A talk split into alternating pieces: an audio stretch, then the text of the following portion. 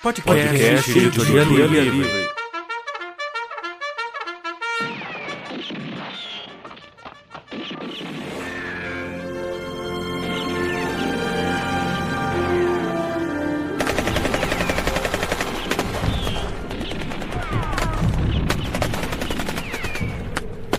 Seja na terra, no mar ou no, espaço, espaço sideral, sideral, nós, nós sempre, estaremos em busca de boas histórias.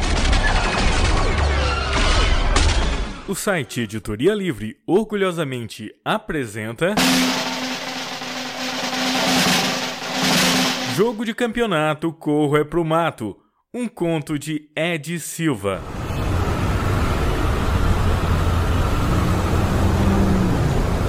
Sexta-feira, dia de decisão no bairro da Barreirinha. Nossa esquadra é patrocinada peça por peça. A torrefação de café oferece duas camisas, a fábrica de tintas e a rede de hipermercados mais duas. O vereador da região, outras quatro. O restante das camisas, brancas ou desbotadas, fica por conta dos próprios atletas.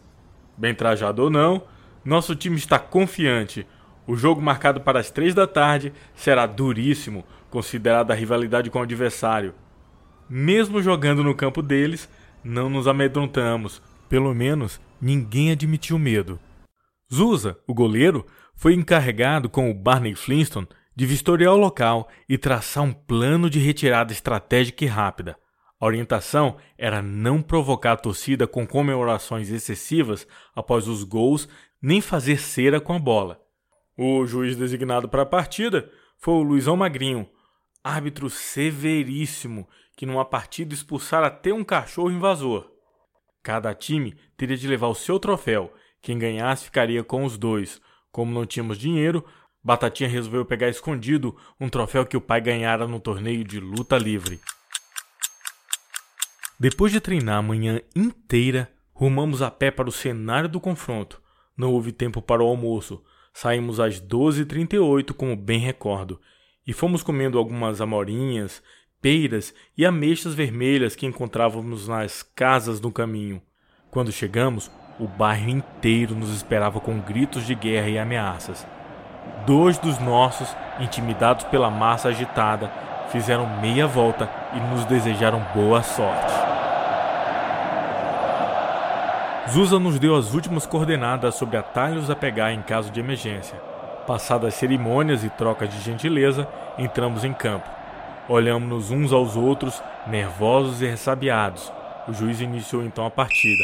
A correria e o desespero do Batatinha eram maiores, pois estava em jogo o troféu do pai. A cada lance do time adversário, a galera ia loucura. O jogo começou marcado pelas violências e por ameaças. Recebi uma bola no meio de campo e rolei-a para frente na esperança de fugir do marcador. Inútil.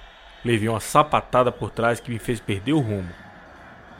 O juiz não apitou e disse que era lance normal. Em seguida, o time deles entrou em nossa área e um jogador atirou-se ridiculamente no chão, procurando cavar um pênalti. Para alegria da torcida e desespero do Batatinha, o juiz apontou a marca do cal. O centroavante deles preparava a bola enquanto foi falar com o Zusa, nosso goleiro. Disse que o centroavante o havia chamado de marca frangueiro. O sangue lhe subiu a cabeça e o respeitado guarda-metas resolveu lhe mostrar quem era Maricas.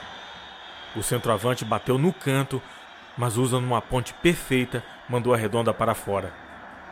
A partida seguiu com violência sem precedentes.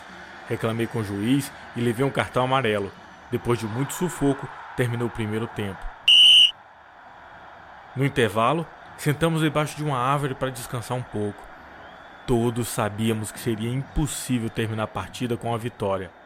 Batatinha, aos prantos, pensava numa boa desculpa para o sumiço do troféu. Com palavras consoladoras, fiz um breve discurso. O negócio é o seguinte, galera. Estamos apanhando na frente do juiz e ele não faz nada. No final, vamos mesmo apanhar da torcida. Isso quer dizer que estamos com o couro negociado. Alguém tem alguma sugestão? O silêncio foi a resposta. Continuei. Já que vou apanhar, que seja com vitória. Quem quiser pode ir embora. Fico até o fim. Foi o ânimo que faltava ao time. Voltamos ao segundo tempo dispostos a suar a camisa e correr sem trégua. nem que fosse da torcida. Então ocorreu o evento capital da partida. Bola para frente e o Batatinha corre em disparada, ganhando o lance no meio de dois zagueiros. Ele faz o cruzamento e eu de primeira mando para o fundo das redes.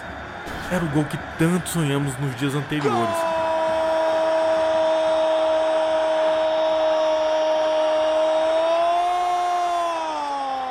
A torcida, revoltada em alvoroço, berra e ameaça invadir o campo para reclamar de impedimento. O juiz resolveu então mostrar coragem e expulsou dois adversários reclamões. A confusão foi terrível, só deu tempo de passar a mão nos troféus e escapulir pelo meio do mato no caminho escolhido por Zusa. Após a corrida sem paradas, chegamos ilesos em casa. Batatinha erguia com orgulho as duas taças e sorria cheio de satisfação. Resolvemos, por unanimidade, não retornar tão cedo à barreirinha para jogar. Eu, particularmente, nem voltei para visitar Luizão Magrinho. O juiz acabou pendurado no hospital do bairro, todo quebrado e engessado para validar meu gol, impedido e de canela.